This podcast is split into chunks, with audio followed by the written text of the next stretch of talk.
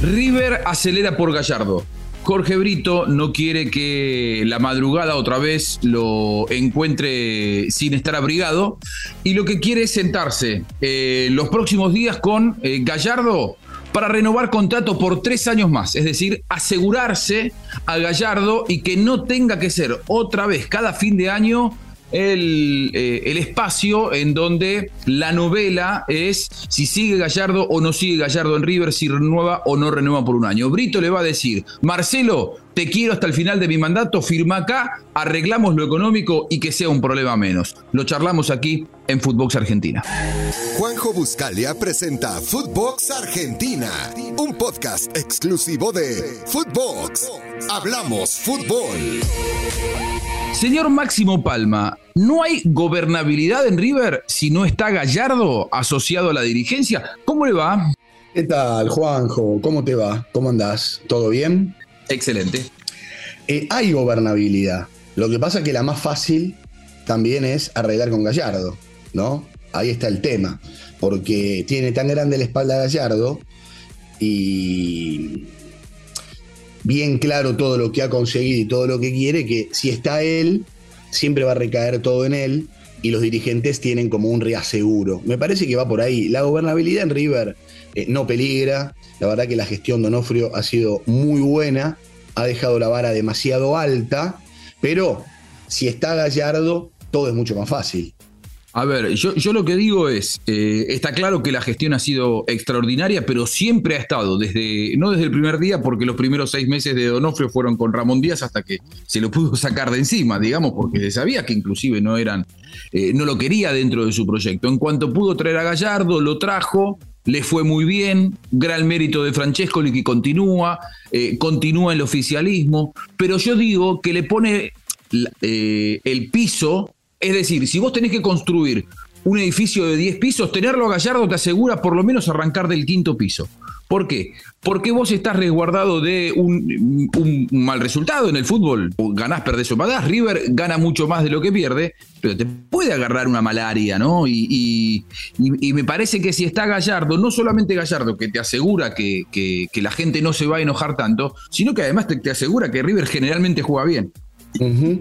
Sí, Sí, también hay que, hay que ser realistas. Eh, todos los años River da una vuelta olímpica con Gallardo, sea la Copa que sea, la Copa Argentina, se sacó la espina el año pasado de poder ganar la Liga Argentina que nunca la había ganado.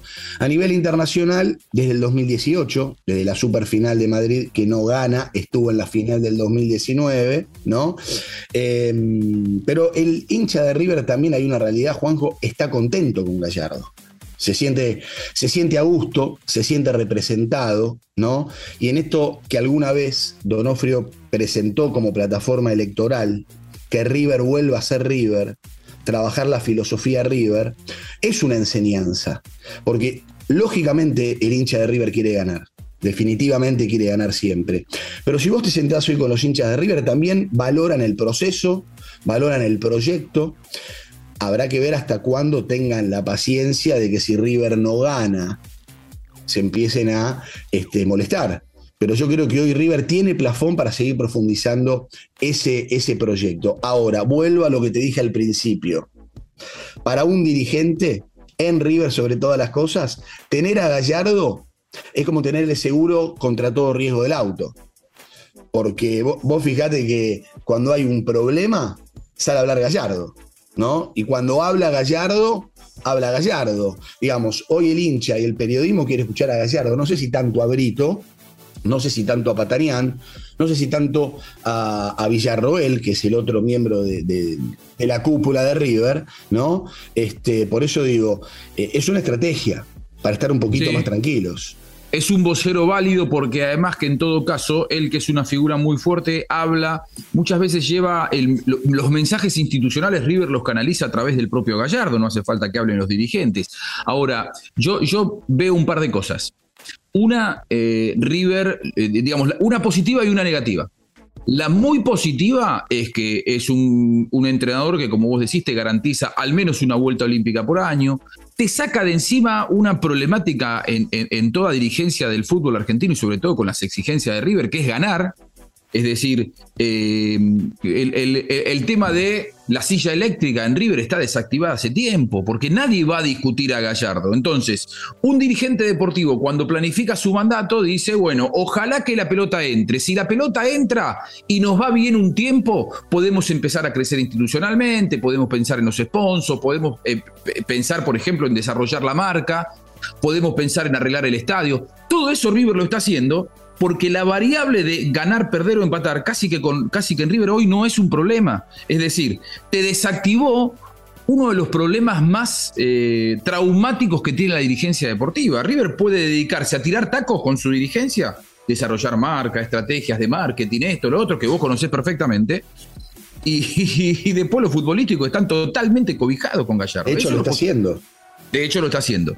De hecho, lo está haciendo. Ahora, también habría que ver esto ya es el diario del lunes, si lo hubiera podido hacer sin ganar todo lo que ganó, pero esos son elucubraciones. Hoy River trabaja en la gestión y eso es una Yo creo que no.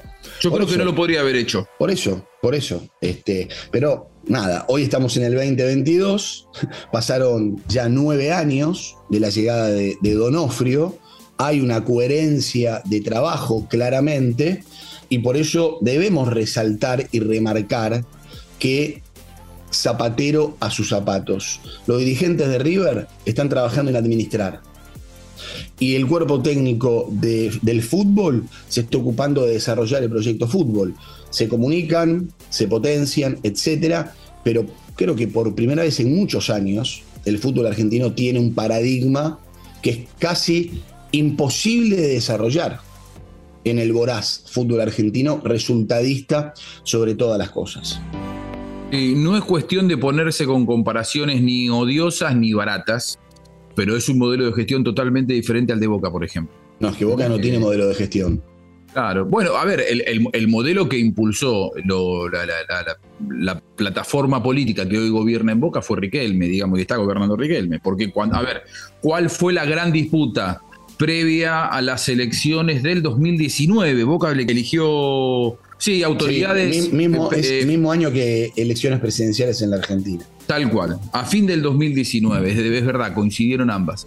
Y la gran disputa durante 2019 era con quién iba Riquelme.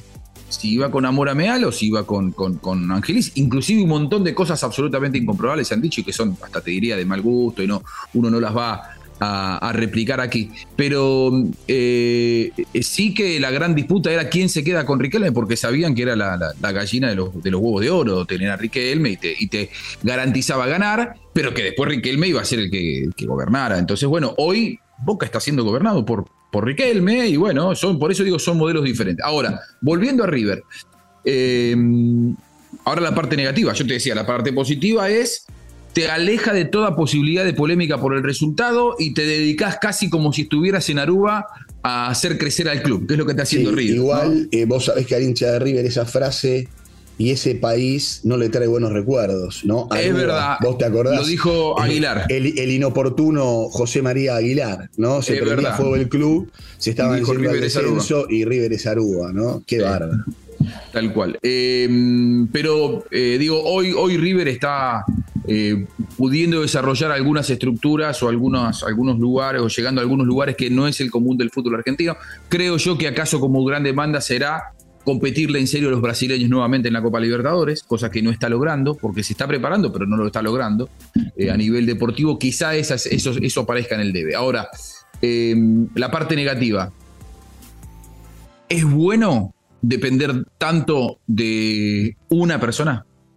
Porque si esa negociación, insisto, la información que, tengo es, en las próximas semanas, Brito se va a sentar con Gallardo y le va a decir, Marcelo, vos estás contento con nosotros, arreglemos los números si es que querés algún, algún ajuste por algún lado, aunque es el, mejor, el entrenador mejor pago en el fútbol argentino. Nosotros te queremos a vos, asegurémonos por tres, es decir, vas a ser el entrenador mío hasta el final de mi mandato, el entrenador de River hasta el 2020, diciembre del 2025, arreglémoslo y no demos más vueltas. Ahora, estás dependiendo de ese sí de Gallardo, por eso la pregunta es, ¿en River hay gobernabilidad sin Gallardo? Es una buena pregunta. Insisto, hay gobernabilidad y hay convivencia sin lugar a dudas. Esto permite que cada uno se ocupe de lo que se tenga que ocupar, como te dije antes, pero sí me parece, sí me parece peligroso también que todo el poder lo tenga eh, el entrenador. Que si bien más allá de que algunos se ocupan de decir que no, es así. Sí, es verdad. Gallardo Gallardo ocupando el centro de la escena. Si se quiere, Gallardo, en cuanto a protagonismo y a bajar un mensaje institucional, es el Riquelme de Boca. Es decir, e, es el personaje más fuerte, ¿no? Sí, pero con otras formas, con otros modos, de otra manera y trabajando al servicio del club y al servicio del proyecto. Yo creo que Riquelme es sumamente destructivo. Buena, buena reflexión, Maxi. Hasta aquí llegamos. Buen fin de semana. Eh, y nos encontramos la, próxima, el próximo lunes seguramente. Dale. Gracias por acompañarnos aquí, como siempre, en Footbox Argentina. Que pase bien. Esto fue Footbox Argentina con Juanjo Buscalia. Solo por Footbox.